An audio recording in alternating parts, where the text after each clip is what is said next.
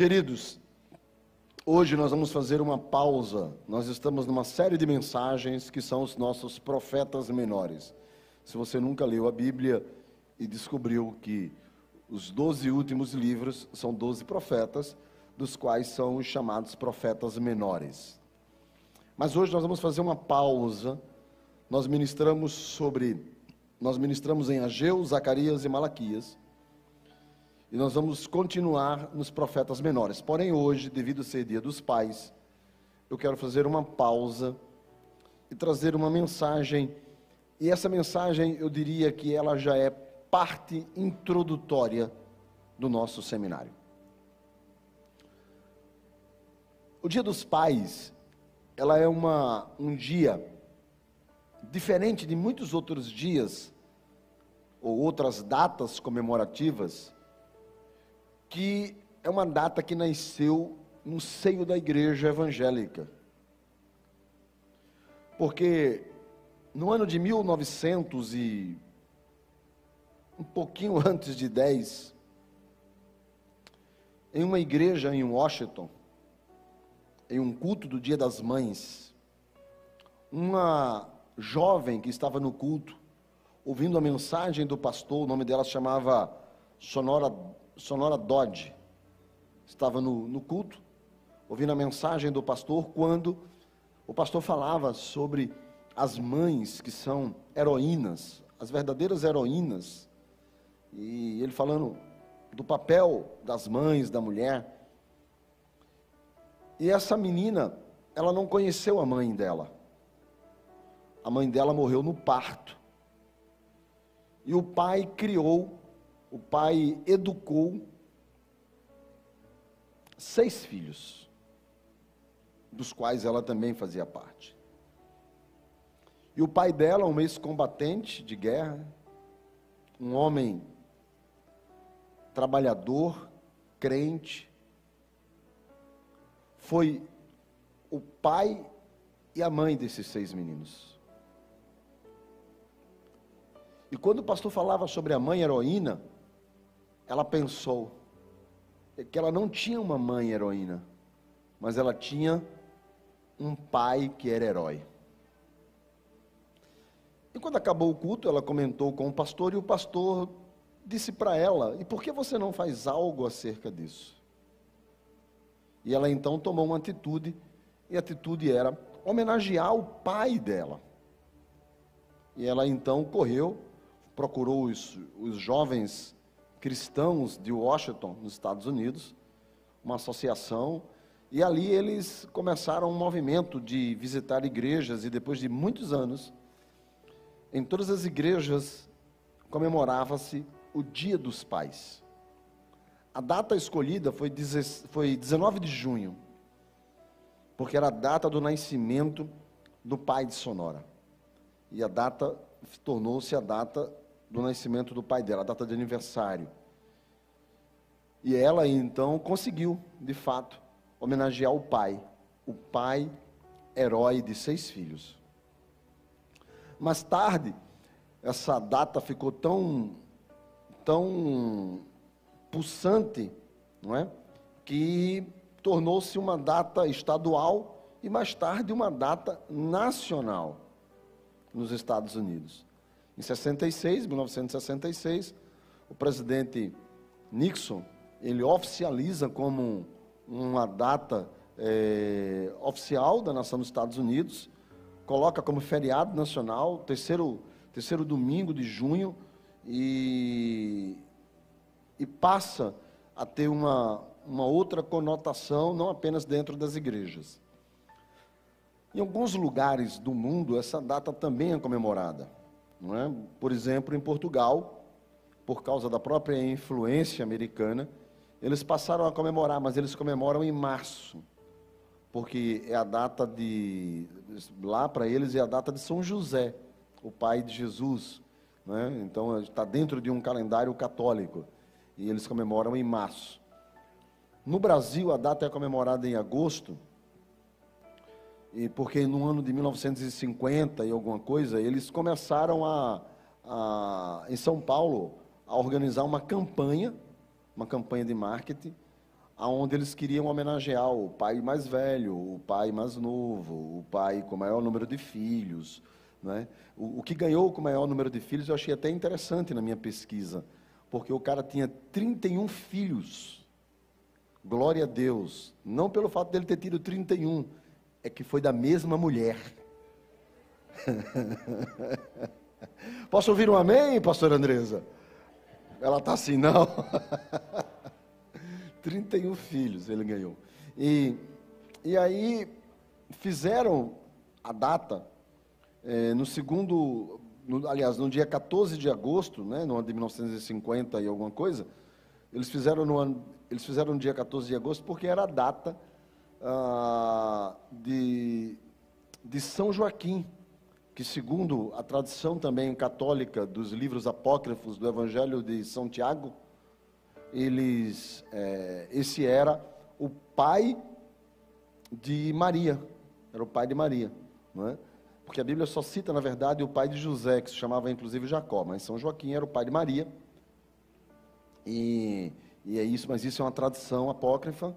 É, e, e, eles comemoram, então, no dia 14 de agosto. Mais tarde, quando essa data também foi oficializada pelo governo, então tornou-se no segundo domingo de agosto a data do Dia dos Pais. Ah, mas hoje nós temos um problema. Hoje nós temos uma, uma carência paterna. Há uma carência paterna, não é? Há uma carência paterna. No passado, pelo excesso de trabalho, hoje, talvez pelo excesso de videogame. Mas há uma carência paterna. Falta, a gente percebe em algumas famílias, uma autoridade de um líder paterno de um líder que, que, que traga respeito. Parece que hoje você ser, ser, ser macho, ser hétero, ser é, é, pai, ser líder, ser decidido, ter uma posição, parece que é crime, parece que é pecado, parece que está errado. E por causa disso a gente vai percebendo no decorrer do tempo que as pessoas aos poucos e aqui que nós estamos, nós somos, todos nós, ou somos, né, no caso dos homens, pais, ou somos filhos. Então a gente tem uma necessidade de viver em família. É? A família é importante dentro desse contexto. É? Nós somos filhos, nós somos pais. É? Aqui tem mães, é, é, é, que de uma certa forma também são filhos. Então a gente percebe que, que parece que hoje, exatamente a família tradicional, ela vem sendo bombardeada de, de tal forma que, que vai acontecendo de uma maneira que os valores vão sendo ruídos e nós vamos perdendo a noção e o norte de como agir com os nossos filhos, né, com, os nossos, com nossas filhas, de como agir dentro de uma casa, de como agir em um relacionamento, de como agir né, como, como chefe. Então a gente vai, a gente vai, de uma certa forma, perdendo isso daí. Por quê? Porque parece-me que não há a valorização desse papel, não há valorização da paternidade, não há valorização do papel do pai. E por não haver essa valorização, os valores começam a ser invertidos, valores invertidos, funções vão se perdendo e você vai sabendo mais ou menos assim, e agora, de quem é a culpa? Porque já que não tem ninguém para ser culpado, de quem é a culpa dessa bagunça que está acontecendo de pessoas que perderam a noção de princípio de autoridade? Então a gente começa a perceber que isso tudo surge a partir de uma restauração de uma paternidade que está perdida. Porque na hora que a paternidade está perdida, você vai vendo que as coisas vão acontecendo de forma disfuncional. Aí vem aquele papo lá de família disfuncional. Então você vai vendo que, que na medida em que os papéis estabelecidos por Deus vão se perdendo, então você vai, é claro, criando mais ou menos assim. Se não tem quem resolva, então qualquer um age de qualquer forma. E isso é a paternidade perdida. Bom, no livro de 1 Samuel, no capítulo 30, eu quero ler alguns versículos aqui, a partir do verso de número 1, e quero conversar com você sobre esse texto, mas baseado também, que inclusive já vou dar um spoiler, será a base do nosso seminário, que é Davi. Então, a gente vai falar um pouco agora nesse texto. 1 Samuel capítulo 30, versículo 1 diz assim: Sucedeu que, pois, chegando Davi e seus homens ao terceiro dia a Ziclag, os amalequitas já tinham dado com ímpeto contra o sul e Ziclag. E a esta, que é a cidade, ferido e queimado. Tinham levado cativas as mulheres que lá se achavam, porém a ninguém mataram, nem pequenos nem grandes.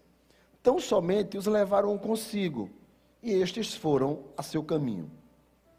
Davi e seus homens então vieram à cidade, e viram ela queimada, e suas mulheres e seus filhos e suas filhas levados cativos. Davi e o povo que se achava com ele ergueram a voz e choraram, até não terem mais forças para chorar. Também as duas mulheres de Davi foram levadas cativas, Ainoã, a Jezreita, e Abigail, a viúva de Nabal, o carmelita. Davi muito se angustiou, pois o povo falava de apedrejá-lo, porque todos estavam em amargura, cada um por causa de seus filhos e de suas filhas. Davi então reanimou-se no Senhor seu Deus. Disse Davi a Abiatar, o sacerdote, filho de Aimeleque: Traze-me aqui a estola sacerdotal. E Abiatar trouxe-a a Davi. Então ele consultou ao Senhor, dizendo: Perseguirei eu o bando? Alcançá-lo-ei? Respondeu-lhe o Senhor: Persegue-o, porque de fato o alcançarás, e tudo que é teu libertarás. Só até aí. Bom, deixe-me primeiro situar você, Davi, nesse local da história. Davi se torna conhecido quando ele mata o gigante Golias. Quando ele mata Golias, ele se torna conhecido, e Golias era filisteu. Ele se torna conhecido não apenas do povo de Israel, mas se torna conhecido também do povo filisteu. Davi é levado para agora morar na casa de Saul.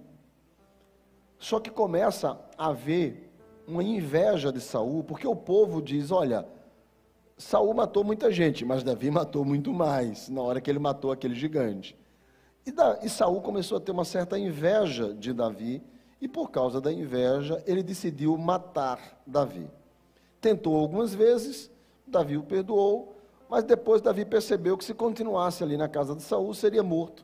E então Davi vai embora. Ele foge. Ele foge, e quando ele foge, Saul persegue dentro do seu território, mas ele decide ir embora para bem longe, e ele vai para a terra dos filisteus, que foi aonde ele matou o gigante e derrotou os filisteus. Ele vai para a terra dos seus inimigos. Quando ele chega lá, bom, ele está fugindo de Saul, mas ele cai na boca do inimigo. Então ele dá uma de doido, ele começa a os guardas o prendem, levam ele para falar com o rei, mas ele começa a babar, espumar pela barba, e, e, a bater com a cabeça no chão, e a brincar. E o rei olha e fala assim: Mas vocês trazem um doido desse? Esse não é Davi. E, e liberta ele, ele foge mais uma vez e se esconde em um lugar chamado Caverna de Adulão. Ali, ele fica por um tempo. Trazem os pais dele para lá, trazem os irmãos dele para lá, porque Saul quer matar todo mundo. Saul já foi lá, já matou o sacerdote, agora quer matar a família de Davi também. Quando descobrem, algumas pessoas descobrem onde Davi está, então começam a se juntar a Davi um monte de gente que não era gente boa, matava por brincadeira, mas são conhecidos como os valentes de Davi. Davi então forma um pequeno exército e para sobreviver, claro, Davi começa a agir como uma milícia. Então ele começa a ir a determinadas cidades e, e saquear as cidades. É, não, não dá para esconder essa verdade. E ele ali vai sobrevivendo ali. E ele volta a, a, a Israel. Não é? E ali ele fica como uma espécie de guarda. Toda vez que vem um inimigo para aquela cidade, ele defende dos, dos bandidos aquela cidade, Mas ele chega para aquela cidade e fala assim: agora você dá comida para o meu povo. E o povo então alimentava ele, ele ia para outra cidade e ficava por ali agindo como que uma milícia armada, guardando as pequenas cidades de Israel que ficavam fazendo fronteira com esses povos que eram os, os, os amonitas, os filisteus e outros povos mais. Até que Saul consegue, localiza Davi, consegue novamente continuar a perseguir Davi, Davi então decide que ele não tá como não dá mais para viver indo de, de, de cidadezinha em cidadezinha. Então ele ele vai, volta para a terra dos filisteus, agora já armado, já bem equipado, sua fama já se espalhou, ele sabe que ele já é inimigo de Saul, os filisteus já sabem disso, que ele é inimigo de Saul, o rei de Israel, e que ele está ali agora com a sua milícia. Então ele procura um rei, um rei chamado Aques, e ele diz para o rei chamado Aques: Olha, eu quero servir a você. Não é? eu, Saul está tentando me matar, eu não quero briga com os filisteus, sei que são, são inimigos de Israel, mas eu quero servir a você. Eu quero poder servir a você. E o rei Ax faz um acordo com Davi. Diz, ok, a gente tem um acordo aqui, eu vou dar para você um lugar, e esse lugar vai ser a sua casa. Você se estabelece lá com seus homens, você monta a sua casa, cria seus filhos. E Davi, então, recebe uma cidade chamada Ziclag. Essa cidade chamada Ziclag se torna a casa de Davi. Davi então constrói as suas tendas, constrói, passa a criar os seus animais, né, o seu gado, suas ovelhas, tudo que ele consegue trazer das guerras, ele uma parte ele dá para o rei Aques e a outra parte fica ali com ele e ele ali começa a estabelecer aquele local como a sua casa. De fato, todos nós, o que nós queremos é ter a nossa casa, ter a nossa família, ter o nosso local para chamar de seu, tá? A gente, aos poucos, principalmente os jovens que estão aqui, vão descobrindo, não é, que não dá para ser da descendência de Isaac. Você sabe o que é descendência de Isaac? Quem sabe aqui? Sim ou não? Hã? Não? É que Isaac só casou com 40 anos. Não dá para casar com 40 anos. Então, chega um determinado momento que você fica angustiado e fala assim: Deus, tu tem que mandar a varoa, tu tem que mandar essa, essa, essa bênção, não é? Tu tem que mandar. Não, é? não pode ser também como Salomão: 700 mulheres, 300 namoradas, não é? também não dá para ser da geração de Salomão.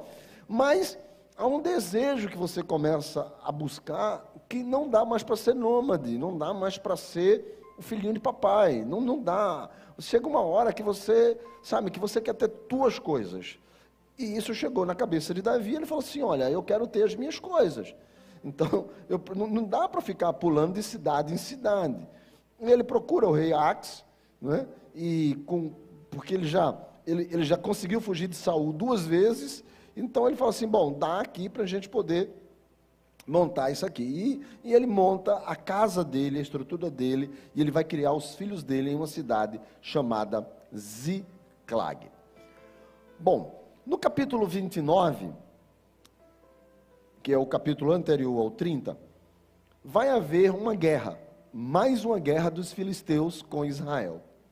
Eles chamam Saul mais uma vez para guerrear. Os filisteus, eles eram diversas cidades espalhadas e cada cidade daquela tinha um rei. Então, por isso que os reis são chamados de príncipes na história.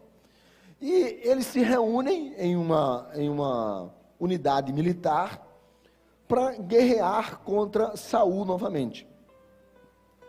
Quando Aques vai para esta, esta unidade militar, Davi vai com ele porque Davi havia prometido lealdade ao rei filisteu. Então Davi reúne a sua tropa, naquela, naquele momento já eram 600 homens, ele reúne a sua tropa, seus valentes, e vai para a guerra junto com o rei dos filisteus. Mas quando ele chega lá, os outros reis, quando olham, falam assim: cara, esse é o Davi que matou Golias. A gente não pode confiar nesse cara, porque de repente ele muda de ideia e decide brigar com a gente. Né? Na hora que a gente estiver lá matando judeu, matando israelita, ele fala, está matando meu povo. Aí ele vira e vai brigar com a gente e vai matar a gente. Então, é melhor que esse cara não vá, porque vai que ele vira de casaca na hora. Então não dá, não dá para fazer isso. E aí decidiram que deveriam mandar Davi e seus homens embora. Aqui diz assim: olha, eu confio em você, mas isso aqui é uma, é uma unidade militar, então assim, são vários generais, então vai embora e volta lá para tua casa. A Bíblia diz que no dia seguinte, de madrugada, Davi reúne o seu pessoal e volta para a sua casa, que era também a terra dos filisteus, e volta para Ziclag. E é o texto que nós lemos. Davi está chegando em casa, e no capítulo 30, no verso 1, o texto vai dizer: Chegando Davi e os seus homens ao terceiro dia. Ora, se era o terceiro dia, então Davi deve ter ficado em casa, fora de casa mais de dez dias, porque se ele levou três dias do acampamento dos filisteus para chegar em Ziclag, automaticamente ele também levou três dias para sair do acampamento e ir para o local da reunião. Então só aí eu já tenho seis. Ele ficou mais um para preparar, sete. E se houve lá reunião estratégicas para decidir até para mandar Davi embora, no mínimo mais três. Então, no mínimo, Davi deve ter ficado uns 10 dias fora de casa, no mínimo, se não ficou mais, fora de casa. E quando ele está voltando para casa, que ele olha, ele vê os amale... ele, ele, ele vê que a sua cidade, a sua casa, tinha sido ferida e queimada no fogo. O texto vai dizer que os amalequitas deram de ímpeto contra Ziclag, que era a casa de Davi, e havia ferido e havia queimado a sua, a, a, a, queimado o seu, o seu território. Bom, antes de a gente falar sobre quais seriam ou os motivos da casa de Davi ter sido ferido e queimado, e seus filhos e, suas, e sua esposa levado como escravo, a gente precisa olhar no texto que os amalequitas foi quem fizeram isso. Então, os amalequitas é que haviam dado de ímpeto contra a casa de Davi. E a ideia de ímpeto aí é muita força. Haviam entrado com vontade para destruir, muita força, com ímpeto, com uma disposição mesmo, com uma fúria intensa, com muita violência, os amalequitas entraram na casa de Davi. Então, quem eram os amalequitas? Bom, no Novo Testamento, em João 10:10, 10, Jesus vai usar uma frase que a história vai dizer que essa frase estava na bandeira dos amalequitas. E a frase era roubar, matar e destruir. Então, esta frase que Jesus se utiliza quando ele está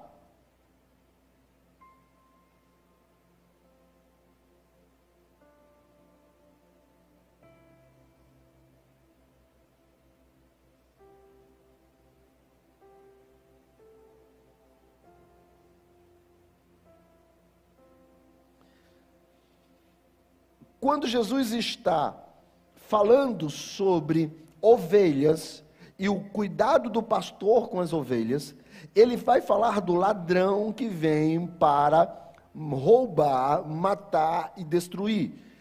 Isto é uma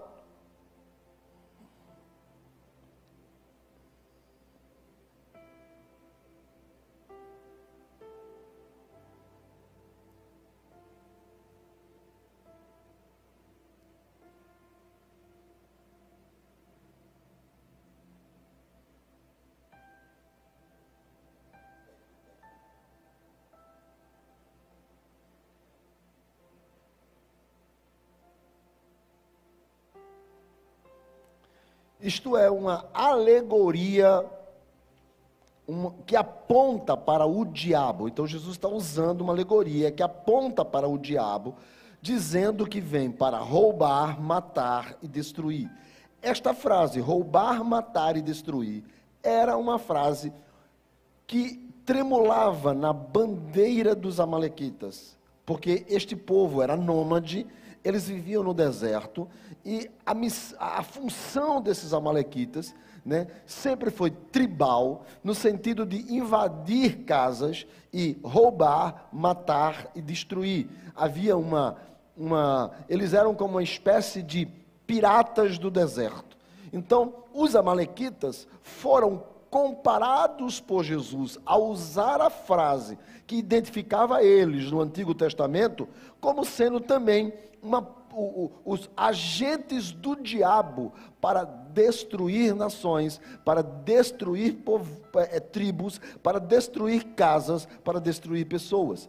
Então, quando o texto de de 1 Samuel 30 vai é, dizer ou começar dizendo que os amalequitas entraram com ímpeto em Ziclag, e eu estou dizendo que Ziclag é a casa de Davi, e eu estou dizendo que eles entraram com fúria, com raiva, entraram com violência, entraram é, é, ali literalmente para ferir, para queimar, eles vieram com muito ímpeto, eu estou dizendo que o diabo agiu de forma truculenta sobre a casa de Davi.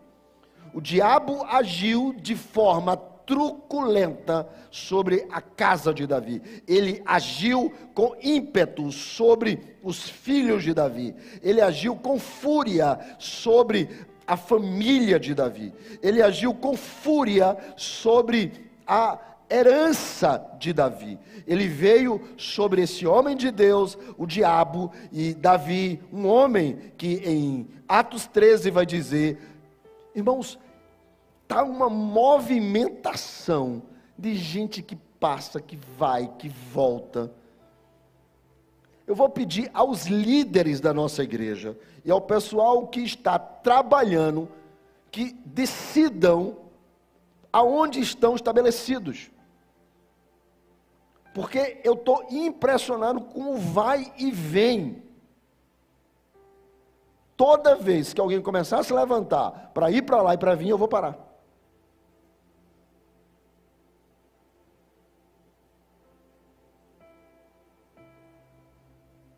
Bom, como eu já falei outras vezes que a gente está na casa de Deus, não precisa explicar onde a gente está, né?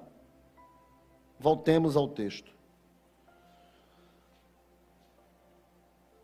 Quando a gente fala sobre Davi, nós estamos falando de um homem segundo o coração de Deus. Então Davi era crente. Davi amava o Senhor. Davi compôs os mais belos salmos. Ah, pastor, mas Davi errou, errou, como todo homem de Deus erra. Mas nós estamos falando de um homem de Deus. De alguém que está fugindo de Saul, que está no deserto, porque Deus tem uma chamada na vida dele. Então não é qualquer um, é um homem de Deus. Mas mesmo sendo um homem de Deus, os amalequitas, que simbolizam o diabo, vão sobre a sua casa com muita fúria e levam seus filhos. E diz o texto, no verso 2: tanto pequenos como grandes, ninguém escapou, nem os grandes e nem os pequenos. Eles foram lá com muita fúria e levaram os seus filhos. E Davi, quando volta, o que é que ele encontra na sua casa? Ele encontra a sua casa queimada, destruída. Ele encontra, e o texto diz, ferida ou ferido. De longe, ele já percebe o que aconteceu. Bom, ao ler esse texto, eu percebi algumas coisas que faz que mesmo sendo um homem de Deus, como Davi, muitas vezes nós não impedimos que o diabo haja sobre a nossa família.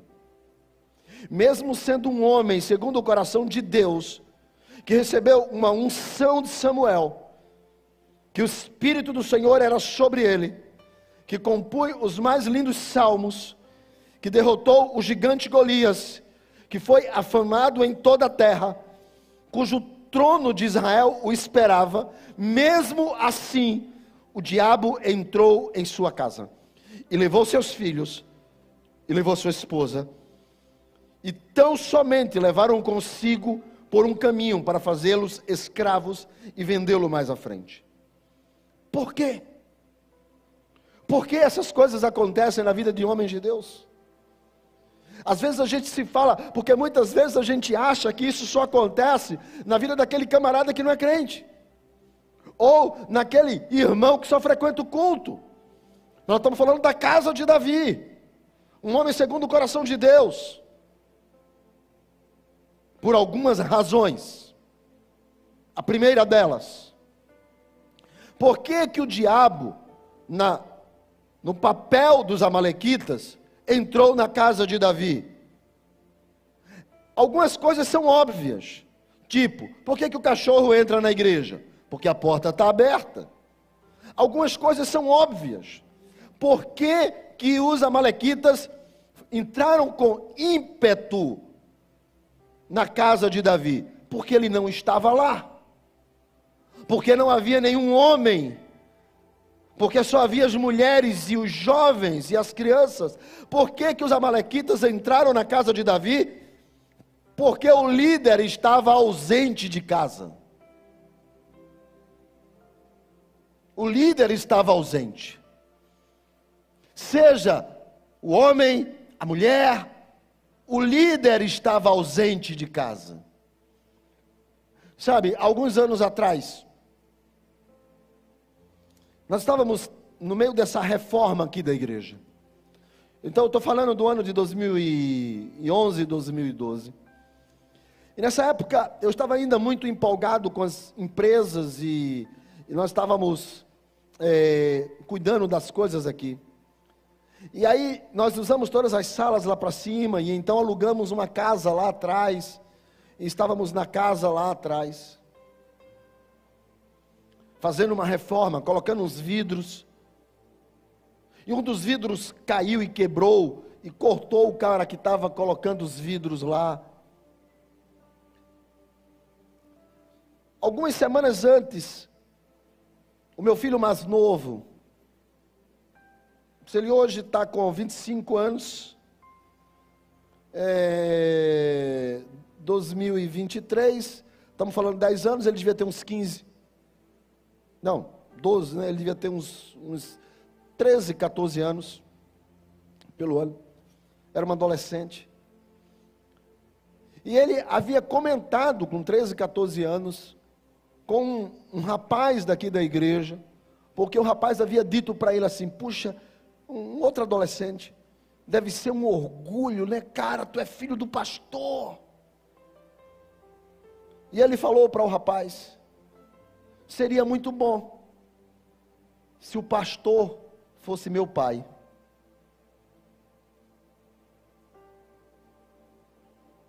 E esse rapaz, ou esse jovem, falou para minha esposa isso. Lembra, Leono? E ela falou: Filho, você, você precisa olhar para seus filhos. Você está tão focado na igreja, tão focado no trabalho, tão focado nas coisas. E o Gabriel está sentindo sua falta. E eu falei, beleza. Quando foi naquela semana, eu falei, bom, vamos ser pai, né? Eu falei, filho, do sábado a gente vai para o cinema. Eu e você. Aí ele falou, para o cinema, pai? Falei, é, eu e você, dá para o cinema, cara. Aí ele, puxa, pai, que legal e tal. E ficou aquela semana todo animado. E era a semana que a gente ia fazer a mudança para casa. E eu falei, olha, a gente vai, a gente vai logo de manhã, a gente já almoça na rua, já almoça no shopping e tal, a gente vai para o cinema. E ele ficou todo empolgado esperando aquela semana. E aí a gente vem, e aí o pessoal, pastor, se o senhor não vier, os voluntários não vêm. O senhor tem que estar tá aqui, senão o povo não vem. E eu falei, é verdade?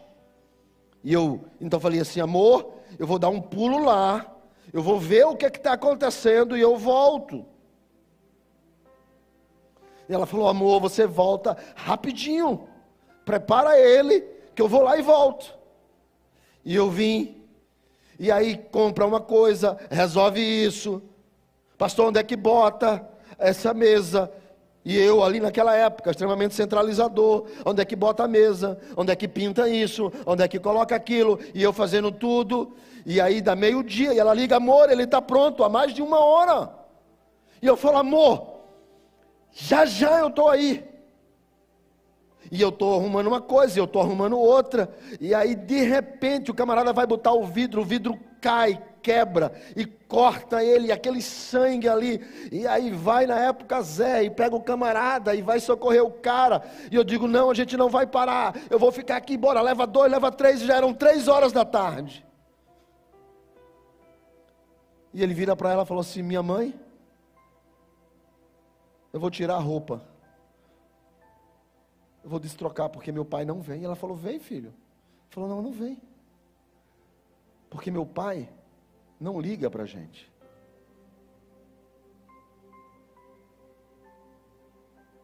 E naquela semana, aquele adolescente ficou arrasado. Tentei correr e quando eu cheguei em casa, não tinha mais cinema.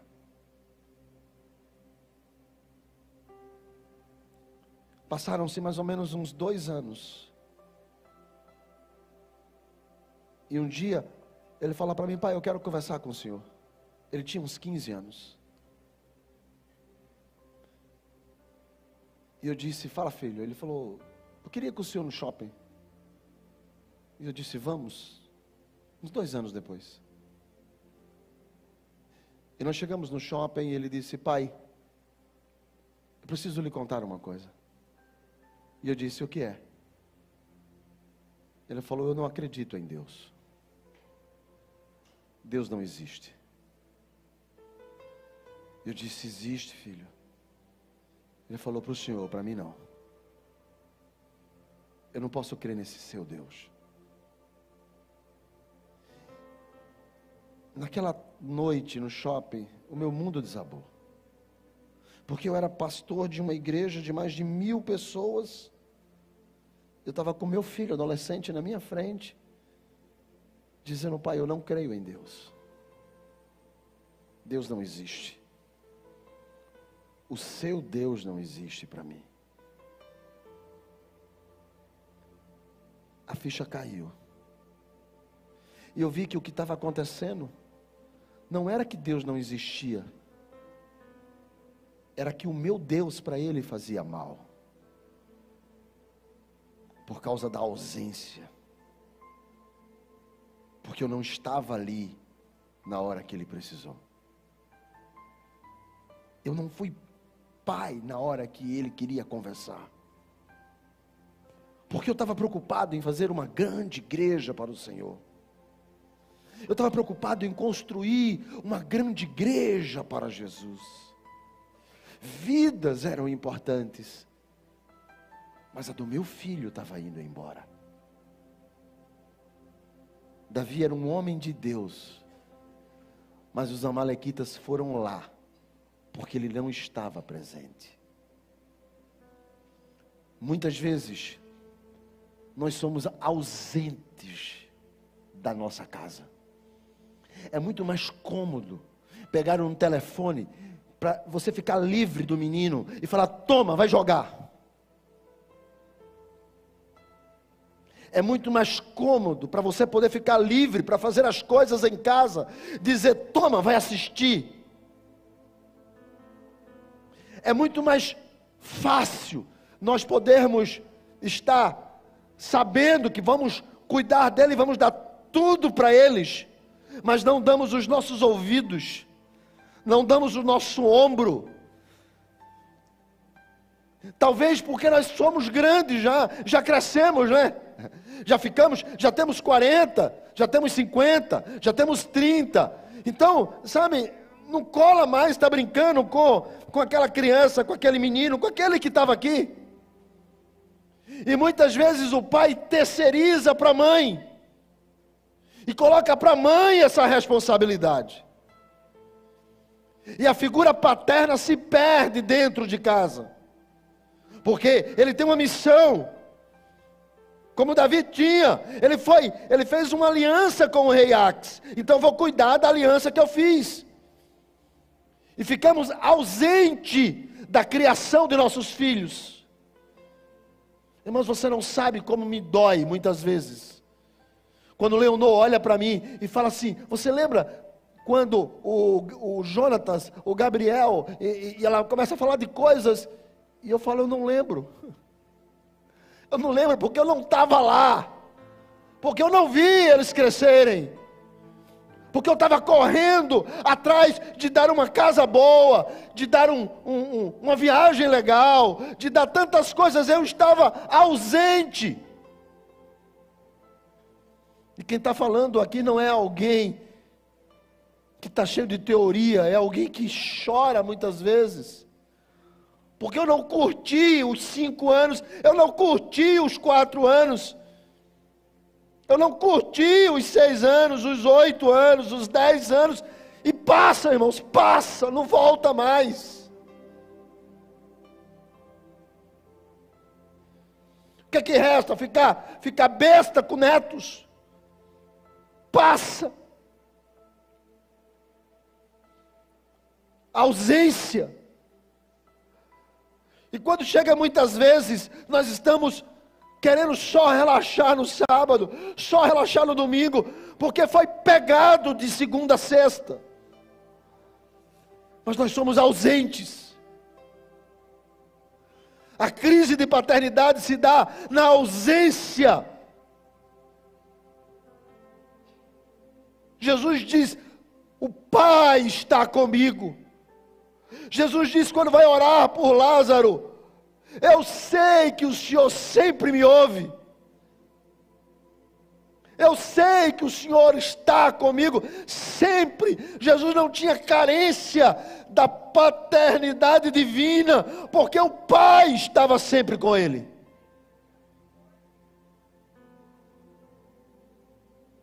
Segunda coisa, por que, que Davi está ausente? Porque ele está lutando a a luta de Axe, a guerra que não é dele. Ele está, ele não está priorizando o, a qual Deus colocou ele para cuidar da sua tribo, de Ziclag, mas ele está lutando a guerra de outro. Irmãos, a gente tem tempo para a família, ah, eu, quando eu digo família, eu estou falando de parente. A gente tem tempo para correr atrás de dinheiro. A gente tem tempo para jogar aquela bolinha. A gente tem tempo para bater papo com os amigos. A gente tem tempo para fazer o que a gente gosta.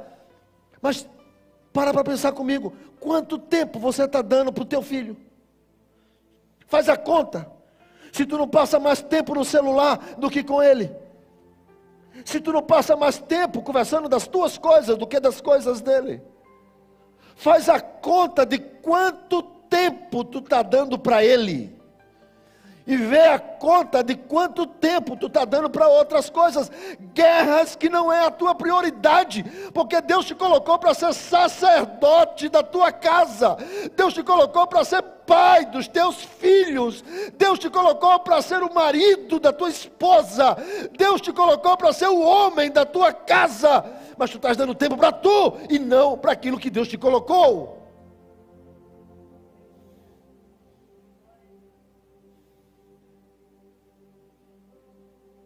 Você é o responsável. Se alguma coisa der errada, você é o responsável. Ponto. Não transfira. Não coloque a culpa no governo. Ah, porque, pastor, meu filho é bombardeado na escola. E o meu não, os meus não foram? Ah, pastor, porque meus filhos são bombardeados com os amigos. Claro, você não conhece, ele vai conhecer os amigos dele.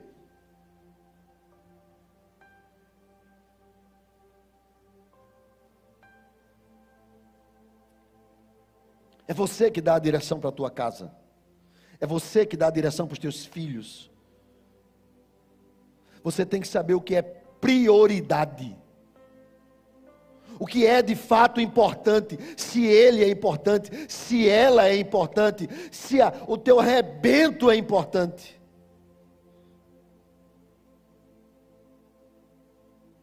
E quando Davi fracassa, porque não está presente e não deu prioridade, e quando ele chega e vê que os filhos são escravos e as filhas são escravas, ele senta e vai chorar. Banana. Ele senta e vai chorar. Então, versículo de número 4, 3: Davi e seus homens, quando chegaram na cidade, na sua casa, encontraram a sua casa queimada, suas mulheres e seus filhos escravos. Aí sabe o que é que faz? Vai chorar. Ah, pastor, ele está envolvido com drogas, é? Ah, pastor, essa menina tem me dado um trabalho, é? Aí agora vai chorar. Eu sei que não era essa mensagem que você esperava. Mas essa é a mensagem que Deus mandou. Você é o responsável. Você é o responsável. E agora vai chorar. É o que Davi faz. E agora foi chorar. Versículo 4. Então Davi, o povo que se achava com ele, ergueram a voz e foram chorar. E choraram até acabar as forças. Porque haviam levado as mulheres e os filhos. Versículo 6: Davi se angustiou. E o povo que estava em, em volta dele quis apedrejar ele. Por quê? Porque você é o responsável. Você poderia ter usado de estratégia, poderia ter ido 400 homens, ter deixado 200 aqui, faltou liderança.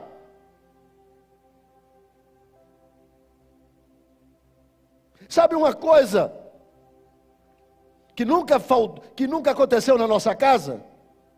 Pai, quero isso, vai ver com a tua mãe. Pai, quero aquilo, vai ver com a tua mãe. Vai ver com a tua mãe não, irmão, quem é o cabeça sou eu. Pai, quero isso, isso e isso. Senta aqui, me conta a história. E quando iam para ela, era ela que falava: Ó, oh, eles querem fazer isso, deixa eu pensar. E eu digo se vai ou não. Porque se alguma coisa der errada, eu sou o responsável. Eu sou o responsável. Aí muitas vezes eu faço gabinetes com mulheres, com homens, que o cara fala assim: Pastor, esse daí não resolve nada. Vontade de olhar para a cara dele e falar: Ô banana. E ela ainda fala na cara do pastor. Tinha uma aqui que não tem mais. Mas eu me lembro que eu fiz uma reunião e na hora que ele foi falar, ela dizia: Cala a boca. Eu estou falando. E ele falava assim: Essa mulher, né, pastor? E eu me segurando na cadeira.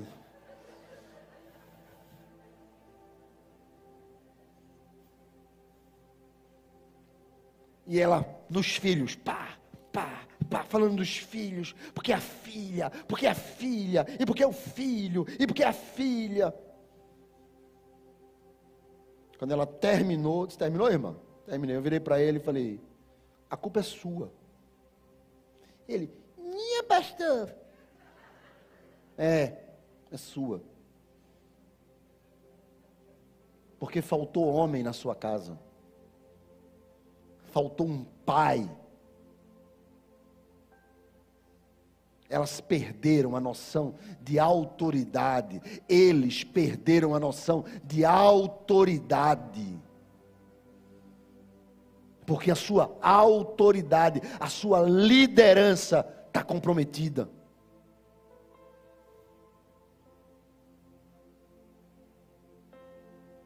Davi está chorando. Os caras falam: Que líder é esse que está chorando? Vamos apedrejá-lo. Porque se é líder, tem que ser líder.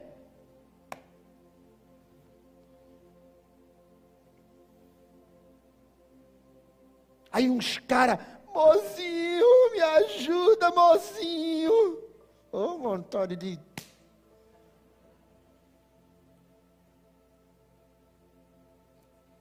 Tem gente comigo aqui?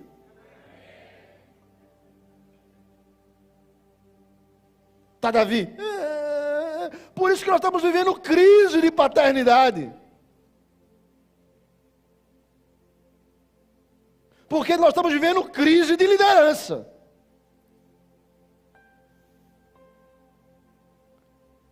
Aí chega um e fala para mim assim: Pastor, que o senhor não conhece a minha mulher. Eu cá comigo, graças a Deus.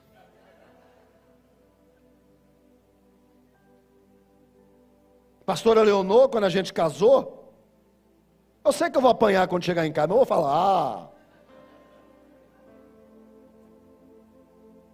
voou prato na minha cara, voou xícara em cima de mim.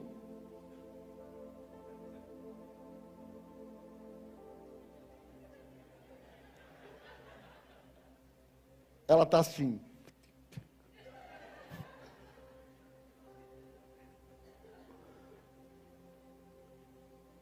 A xícara começou a voar, os pratos começaram a voar, eu falei, não tem problema. Entrei, fui na cozinha, a gente morava num dois vão. Era quarto, sala e o resto, que era a cozinha, o banho. Não tinha mais nada ali. Aí, eu não tive problema, só me levantei da cadeira, dei dois passos para trás, abri a, o local, o armáriozinho que ficava. Depois de ter voado um prato e uma xícara, eu peguei os outros tudinho e quebrei também. Pum, pum. Aí virei para ela e falei assim: não tem problema. Amanhã tu vai ter que arrumar um prato para comer. Agora eu como na rua. Aí ela entrou no quarto, trancou-se, fechou a porta e gritou lá: Você vai dormir aí! Ah, mal, estou falando de duas crianças de 20 anos de idade. Você vai dormir aí! Aí eu peguei o pé na porta e. Tum! Ela, eu estou grávida. Eu falei, faço outro. Tem problema. Mas na minha cama eu durmo. Ela percebeu que ela tinha casado com um homem. Diferente da referência que ela tinha tido.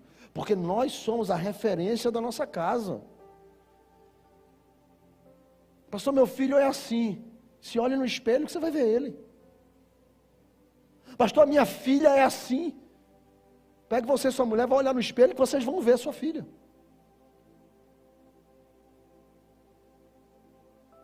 E ela era a referência do que ela tinha aprendido, ué. E eu vim de uma família também disfuncional. Mas eu olhei para minha família e falei: eu não quero isso para a minha vida. Eu serei diferente. E quando eu comecei a conhecer a Bíblia, com 14 anos de idade, a Bíblia foi me dizendo: olha, você é o cabeça da sua casa. Você é o responsável pelos seus filhos. Paulo escreve a Timóteo e diz: o homem que não consegue administrar a sua casa não pode liderar a igreja de Deus. O homem, Paulo vai escrever a Tito e vai dizer: aquele que é chamado para servir, os filhos devem respeitá-lo no temor do Senhor.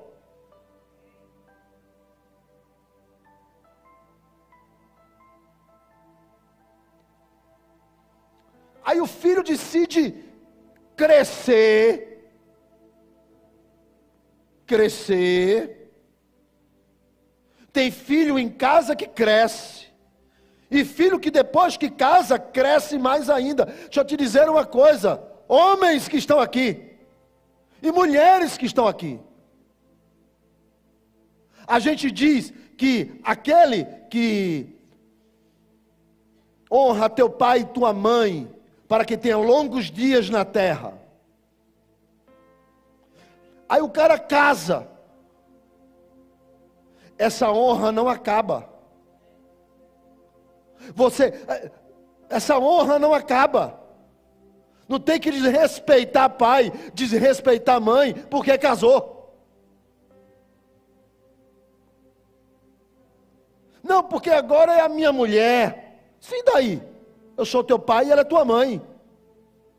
Não, porque agora é o meu esposo, mamãe. Sim, mas eu continuo sendo tua mãe. Há diferenças.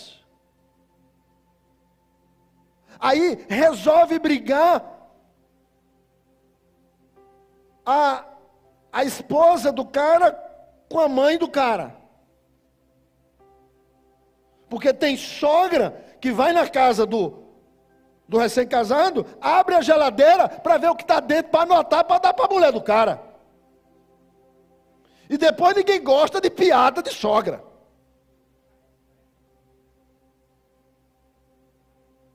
Como vice-versa. Tem nora que se pudesse, mandava uma dinamite de presente para a sogra. E aí uma vez um rapaz me perguntou, pastor, a minha mãe e a minha esposa saíram na tapa. Oi, filho. Oi. Eu faço o quê, pastor? Eu honro a minha esposa, honro a minha mãe. As duas. Como? Esteja sempre do lado de quem está certo. Se a sua esposa estiver errada, diga para ela, você está errada. Se sua mãe estiver errada, você senta e fala assim, mãe, com todo respeito, eu lhe amo, a senhora está errada. Não é uma questão de quem, de que lado você fica, por qual papel, porque são papéis diferentes. Uma é esposa, outra é mãe. É uma questão de quem está certo. Não tem que brigar só por brigar. E é necessário que tenha liderança. Que você assuma o papel da liderança e não de chorão. Aí está Davi, ah! aí os caras falam: esse é o homem que vai libertar Israel. Vamos matá-lo, vamos apedrejá-lo. Porque o cara é um chorão. Quem, tem, quem é chorão aí, diga amém. Todo mundo ligado. Chorão, menino chorão. Cresceu não, Davi? A Bíblia diz no verso 6: Davi se angustiou, o coração ficou apertado. Vamos acabar com ele. Ausente de casa, sem prioridade, sem liderança. Quando Davi viu que era o fim, que ele havia perdido os filhos, havia perdido o casamento, e ele ia também morrer, versículo 6 diz: Davi buscou o Senhor. Davi se reanimou em Deus. Davi disse: Eu posso estar errado, mas Deus não perdeu o controle ainda. Eu posso ter pisado na bola, mas Deus sabe o que faz, Deus não erra. Eu posso ter falado, falhado com minha esposa, eu posso ter falhado com meus filhos, eu posso ter falhado com a minha casa, mas existe um Deus que muda as histórias. Existe um Deus que muda. E ele se reanimou, e ele encontrou forças, e ele encontrou coragem, e ele encontrou vontade de acertar, e ele encontrou vontade de mudar. Aonde? No céu, Deus. Ele disse: pode estar tudo errado, meu amigo, mas se Deus entrar nessa história, tudo se alinha de novo. Pode estar tudo errado na minha casa, mas se Deus entrar nessa história, tudo volta a se alinhar de novo. Há uma esperança para o filho, há uma esperança para o casamento, há uma esperança para a minha casa, há uma esperança para a minha filha, há uma esperança, há uma esperança, porque se Deus entrar, tudo se alinha de novo. Davi diz: manda buscar Abiatar, o sacerdote, mais ou menos assim: deixa eu ter um conselho com o pastor. Chama ele aqui, e ele foi lá. E Abiatar trouxe a estola sacerdotal que representava a palavra de Deus. Não havia a lei escrita, era a estola, representava a presença do Senhor. E o verso 8: E o Davi consultou o Senhor e disse: É para eu entrar na guerra, para restaurar a minha família? E Deus disse: Entra na guerra. E ele disse: Mas se eu entrar na guerra para restaurar os meus filhos, para restaurar a minha casa, eu vou entrar na guerra contra o diabo. É para eu entrar. E Deus disse: Vai!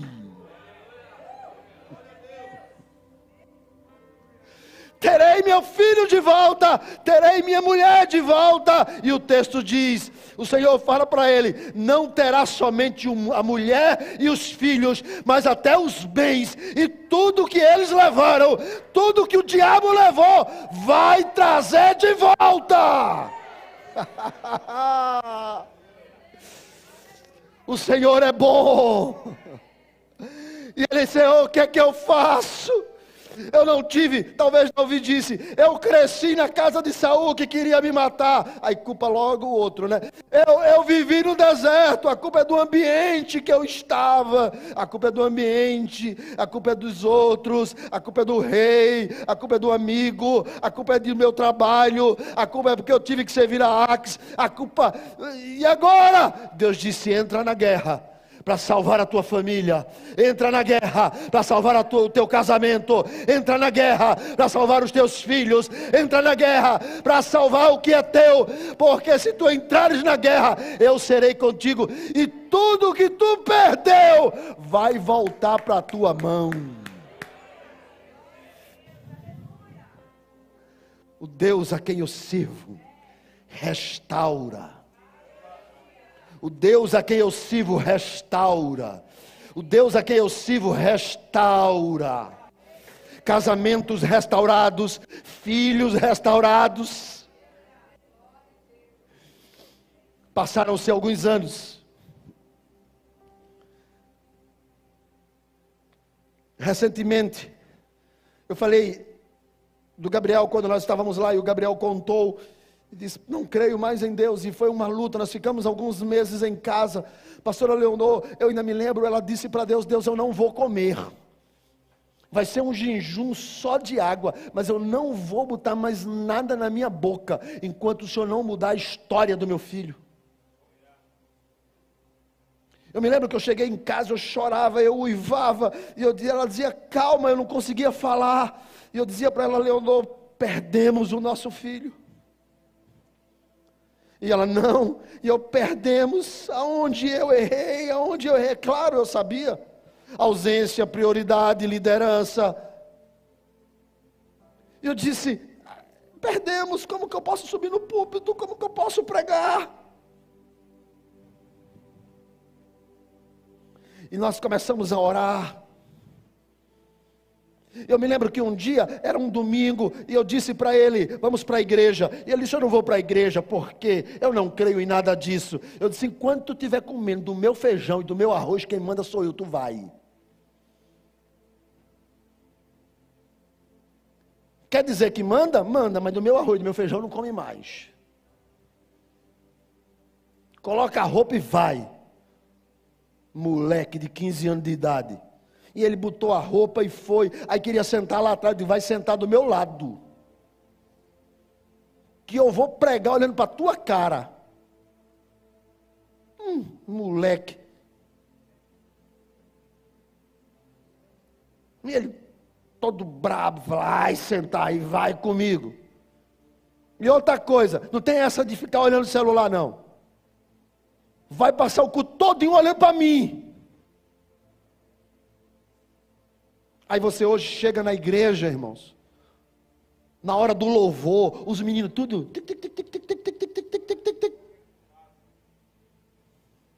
Aí depois, pastor, perdi meu filho. Ele vivia na igreja. Não, vivia no celular dentro da igreja. Não vivia na igreja. Nunca ensinou a, a, cantar, nunca ensinou a adorar, nunca ensinou a ouvir, nunca ensinou a cultuar, nunca ensinou que lugar é esse. Que ambiente é esse? Porque para fazer o menino ficar quieto, toma o celular.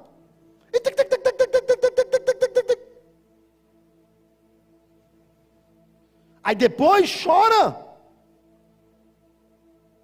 Reclama.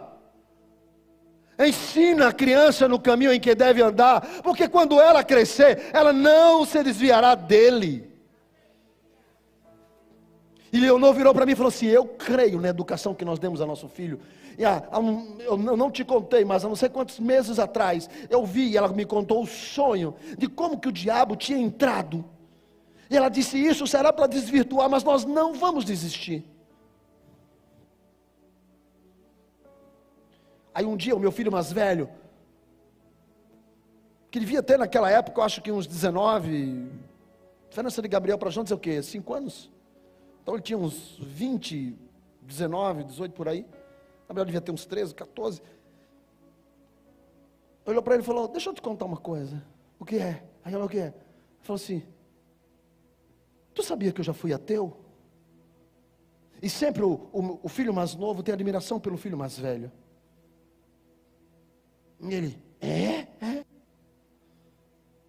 Eu já entrei em site, procurei. Mas deixa eu te dizer uma coisa. Aquele que não crer em Deus é muito mais idiota do que achar que crê. Porque não existe base, não existe nada. Tudo vazio. E eles começaram a conversar e ele falar sobre crer em Deus, sobre mergulhar. E depois ele virou: Tu acha meu pai inteligente? E o mais novo falou assim: Meu pai é. Tu acha que minha mãe é inteligente? Falou: Claro. Falou: E como é que eles dois creem num Deus que não existe? Então eles são burros, idiotas? Ou idiota é tu?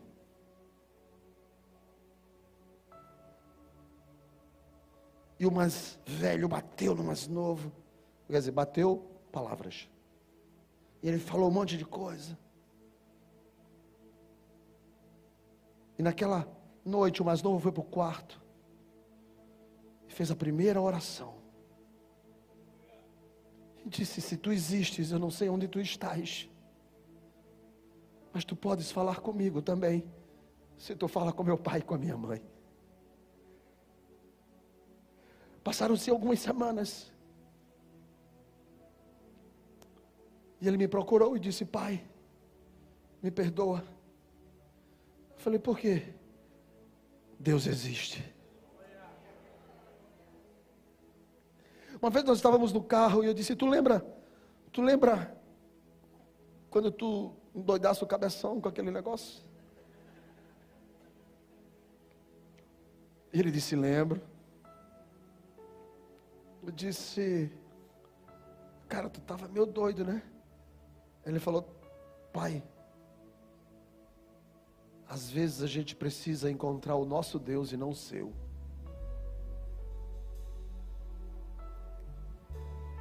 Ele precisou encontrar o Deus dele na caminhada e não o meu. A gente diz lá em casa que eu oro, Leonor ora e Jonatas ora, mas se Gabriel orar, acontece. A gente diz que o mais crente dos quatro é ele. Pela vida de oração, pelos constantes jejuns. Eu tenho dois filhos que amam o Senhor.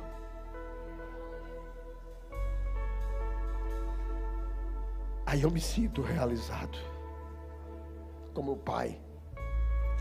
Não porque são médicos, doutores, porque são crentes em Cristo e vão para o céu.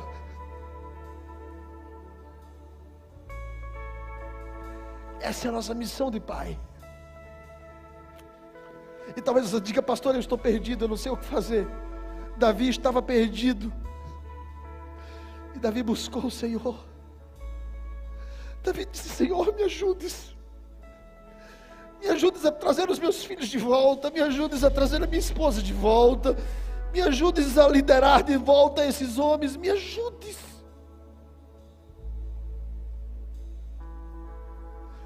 Hoje o Senhor estará aqui para te ajudar. Te ajudar com o teu casamento, te ajudar com teus filhos, te ajudar com a tua liderança na tua casa, te ajudar para restaurar a paternidade perdida. O Senhor está aqui hoje e Ele está disposto a fazer isso. Ele só espera que você diga: Senhor, me ajudes. Senhor, venha cá. Senhor, me socorra. Senhor, seja comigo. Fique de pé. Senhor, restaura as nossas casas, os nossos filhos. Senhor, venha sobre nós. Venha, venha. Nós te pedimos socorro nesta noite. Nós clamamos ao Senhor. Nós pedimos pela nossa casa. Nós pedimos pelos nossos filhos. Nós pedimos, Senhor, nós pedimos. Nós não queremos nos perder. Não queremos perder a nossa casa. Não queremos perder o nosso casamento, não queremos perder os nossos filhos, não queremos perder a nossa masculinidade, não queremos perder a nossa paternidade, a nossa liderança. Resgata-nos, Senhor, resgata-nos, salva-nos, Senhor.